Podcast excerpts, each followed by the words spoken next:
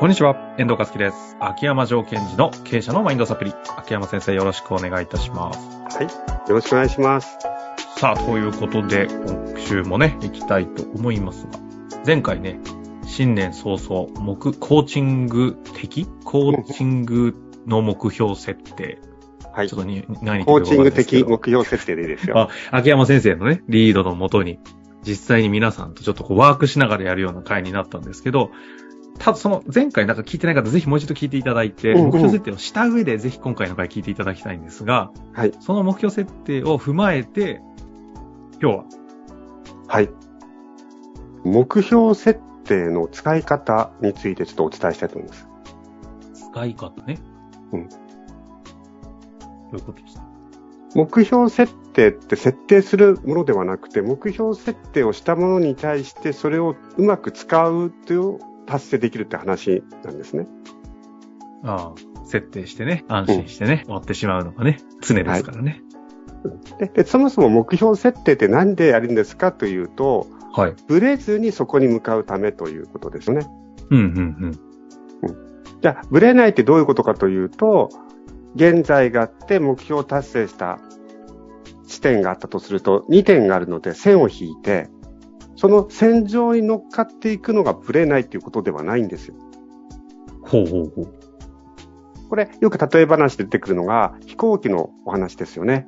飛はい。行機が、まあえー空港か、成田空港とか羽田空港から、ね、例えばこう、ロサンゼルスに行くと、ああ、時に日本ルート飛び越が決えまま、したね。はい。ルートが決まってるんですよ。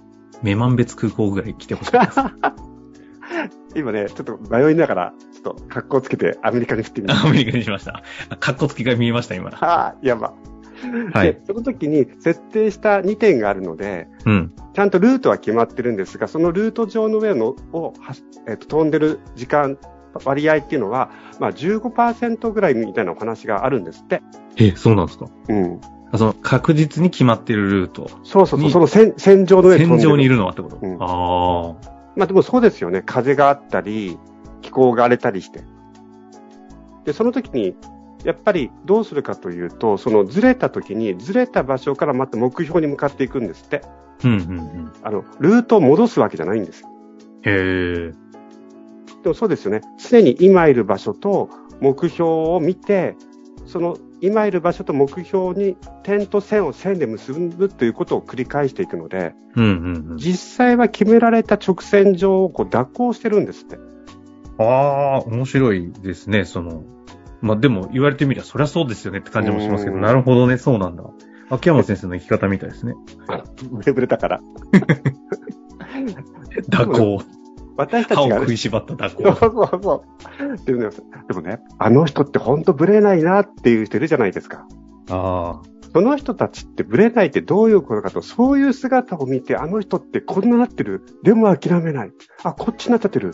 でも諦めないっていうのを見て、ブレないと言ってるわけですよ。なるほどね。確かに、ブレ、本当にブレない人のことはブレないではなくて、頑固とかって表現しちゃいますもんね。そうそうそう。もう、この橋の上じゃないと絶対俺行かないみたいな。っうん はいはいはい。なるほてど。いうことをやっていくというのは目標設定の使い方に通じてくるんですね。ほうほうほう。面白い話ですね。ということは、え前回、えー目標設定をしていただきました。うん、うん。それを、それは到達点ですので、うん何か問題が起きた時とか、はい自分がしんどくなったとか、おかしいなって違和感を感じた時に、その書いたお札みたいな目標設定を見なくちゃいけないんですよ。うん、うんうん。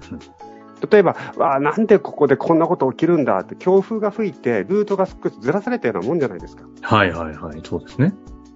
そうすると、ずらされたということによって頭が来ちゃうわけですよ。うん。なんで部下辞めるんだとか。そうじゃなくて、ずれた。で、俺はどこに行くんだっけって時に、えー書いていただいたものを見て、僕の目標はこれですと。具体的にはどういうことですかそれを問いかけるんです、必ず。ほうほうほうほう。問いですね。僕の目標はどこだろうペケペケです。あ具体的にはどういうことですかこれこれこういうこういうことです。はいそれは達成可能ですかそれ、はいって言ってるわけです。やべえ、はめられたな、こ れ。言いましたね、確かに。前回のトイレ。で、次に、いつまでに、あ、ここまでだと。うん。で、次ですよね。それは達成したってどうやってわかるんですかっていう時にまた映像を思い浮かべてくるんですよ。えっ、と、コンピューターにこういう、PL にこういう数字が上がってきたとか、うん。それを俺は見なくちゃいけないと。うん。その数字を見るという状態を作るんだと。あ次、木ですよね。いや、期待。これが達成したら何が期待できるんだこれもアウトカムに近いですけども、こういうことが起きて、こういうことが起きて、こういうことが起きて、こういうことが起きて、その期待ということをしっかり見ていくと、ステートが戻るんですよ。ほう。何の戻りそうためにこれやってるんだと、このために行くんだ、このためにやるんだ、このためにやるんだっていうと、ステートが戻るので、じゃあ今現実ってどうなってるんだと。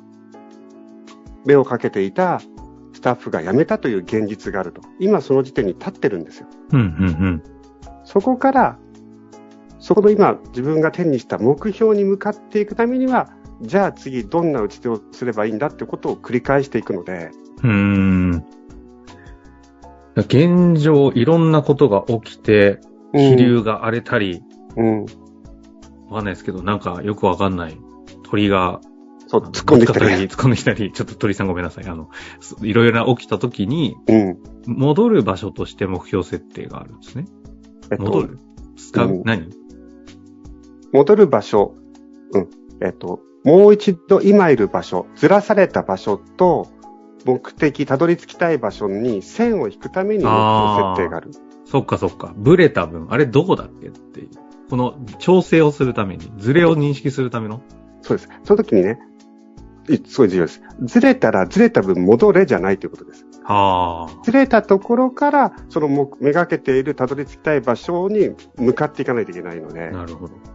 そうすると、今何が起きてるんだ、ここで前お伝えした事実、考え、気持ちに入れるんです。今何が起きてる、スタッフが辞めた。人はどうなるこうなる。あ、じゃあ入れようじゃないんです。そこから目標に向かうために何がすればいいかなってことじゃないですか。確かに。そしたら辞めたという状態からもいけるかもしれないとか、いろんな、そうですね。行かなくちゃいけないし。うん。だからそうすると、辞めた人の分を入れるっていう判断をしたとしても、うん目標にたどり着くためのを入れるということじゃないですか。うんうん。もしかすると、入れないでこの人数で新しいやり方を考えるかもしれないですよね。そうですよね。だから、ずれた分を戻るという意味をすごい今言っていただいたのはその通りで、ずれた分を戻るというよりは、ずれたところから目標に行くためには、っていうところに戻るというんです。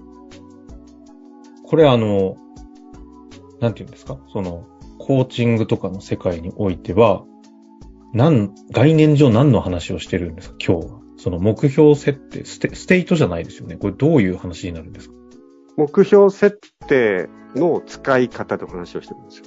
はあ、はあはあ、目標を達成するために目標設定があるわけですよね。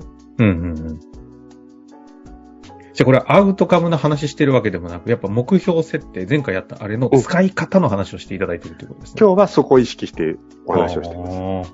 ここに最後ちょっとだけ、例えばですけど、ステイトとかの要素を入れたりとか、あ、で、ステート要素です。そのステートの要素が、今、ステートって言葉を使いませんですけども、組み込まれていくんです。実はその目標っていうのは、目標設定っていうのは、具体的と言われてて、具体的にはどうですか達成可能ですかいつからやりますかいつまでやりますかて、まあ、定定性的ですけどもね。定量的にはどうですかと。で、期待という最後の、これを達成したら何が期待できますかっていうのは、これがアウトカムに近いものであったり、うこのんうん期待しているものを見ていくと、ステートがまたより戻されていくという効果もあるんです。なるほど。ってことっすね。だからこのブレた、軌道からずれたときに、ずれからまた目標地点に行こうとするときに、結果的にその目標設定の使い方を今回みたいな形でやると、結果的にはしあのステステーートトがが戻る。戻るってことも実は起きている。はいなぜかというと、予想外にブレた時に凹むじゃないですか。はいはいはい。焦ったりね。不安になったり。だ凹んってだりしま予定、すよ予定、予定していたことが一生懸命やったのにぶっ飛んだとか潰れちゃったと。うん。で、その時、いやいや、その現実を受け入れろ。そこからまた前に進めてきつすぎるんですよ。だから歯を食いしばれないんですよ。うんうんうん。歯を食いしばる前にやんなくちゃいけないことは、この期待すること、達成した何が期待できるかってことを思い出して、ステートを整えたら歯を食いしばれるかもしれない。なるほど。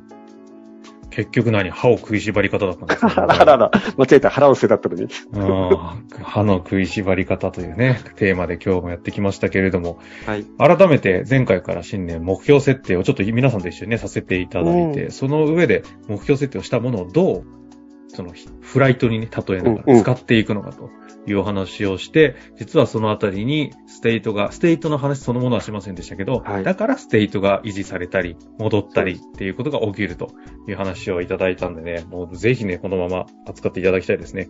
そして質問の目標のポイントとしては、グーターイーテイキーだったんですね。そうですね。その手の部分が難しいですけどね。手が、これは、あの、定量的にという意味の手なんですけどね。改めて何でしたっけグーが具体的には、うん、他は、それは達成可能ですか達成可能。まあ、いつまでにか、もしくはいつからか。で、手が、えー、定量的にということなので、それが達成したってどうやってわかりますかという。うん、で、木が、それが達成したら何が期待できますかという。ああ、そういうことだ。なるほどですね。いや、非常に使えるフレームワークをね、いただきましたので、ぜひぜひね、はい、皆さん活用いただきたいなと思います。こんな中で、次回、ここにこう、は、は、はしごをかけるかのような回として、なんかどんなテーマなんかないですかね。うん、今ね、お話した時に最後、ステートってお話してたので、はい、うんうんうん。